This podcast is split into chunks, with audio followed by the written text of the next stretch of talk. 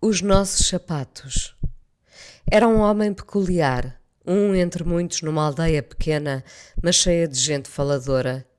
São assim os sítios pequenos, atafolhados de conversas que tentam responder às perguntas de cada um com interrogações lançadas sobre os outros. Não só tememos o que desconhecemos, como nos permitimos encher esse vácuo, o desconhecido, com suspeições e mentiras. Todos já fomos vítimas. Quase todos já lançámos injustamente perguntas. O homem que trabalhava no campo tinha um andar desconchavado, como se não coubesse nos seus próprios sapatos. Não é só difícil pormos-nos nos sapatos dos outros, quantas vezes os nossos não nos cabem. Via-o com pressa, nesse andar incompleto, com um ar quase sempre desleixado, porque no campo não escolhemos o que levamos para nos entregar ao sol e à terra. Ele ia assim, estremunhado da cama para as sementeiras, cumprindo a obrigação de se levantar todos os dias. Esta meta nem sempre é fácil, sobretudo se a vida não nos traz alegrias suficientes. Continuo a ver bravura nesses gestos simples de quem acorda e ergue dias com tristezas e obstáculos e segue em frente e volta à casa e, quase sem razões para isso, constrói o dia seguinte faz o jantar, põe a roupa dos dias sujos a lavar, dorme para acordar. Não sei se ele pensaria nisso.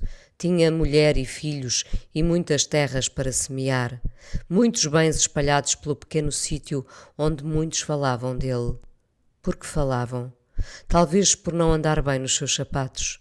As pessoas querem andares com passados que não suscitem perguntas. O homem arranjava-se quando apanhava o comboio para ir à cidade. Só anos mais tarde percebi ser esse o seu escape. Afastava-se do campo e sonhava na vida que o aguardava do outro lado. Seria isso muitas vezes a fazê-lo acordar e ir para o campo trabalhar, quando na verdade queria ir para a cidade grande, onde ninguém se interrogava sobre as suas vontades, a sua fome de viver. Eu era uma miúda e não estava ainda na idade certa de o compreender. Não fazia perguntas nem lançava suspeitas. Apenas o via passar e tentava acompanhar o rasto sem perceber. Trabalhava muito este homem. Passava no tal andar desconchavado logo pela manhã cedo, com o cabelo que não era o dele, assim descomposto, sem assentar na cabeça, nem nas ideias que tinha para ele. No nosso íntimo, imaginamos que podemos ser novos, que o cabelo no dia a seguir pode estar melhor, que a vida nos assenta sem nunca ser ridícula.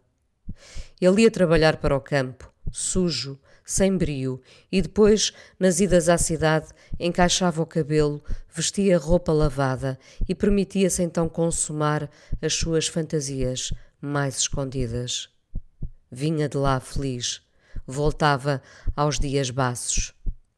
Esqueci-me de dizer que o homem era rico. Poderia eventualmente não trabalhar ou dedicar-se a outra vida, mas tentava encaixar naquela que os pais lhe tinham deixado. É assim que às vezes passamos ao lado do sonho, quando alguém já o projetou antes de nós e resistimos a questioná-lo. O homem do campo que sonhava com a cidade ia muito à igreja Lembro-me dele nas suas orações, fervoroso, talvez pedindo perdão ao Deus que ele temia que o condenasse. Mas um Deus livra-nos de todos os males se a bondade morar em nós. Não é isso que está nos livros?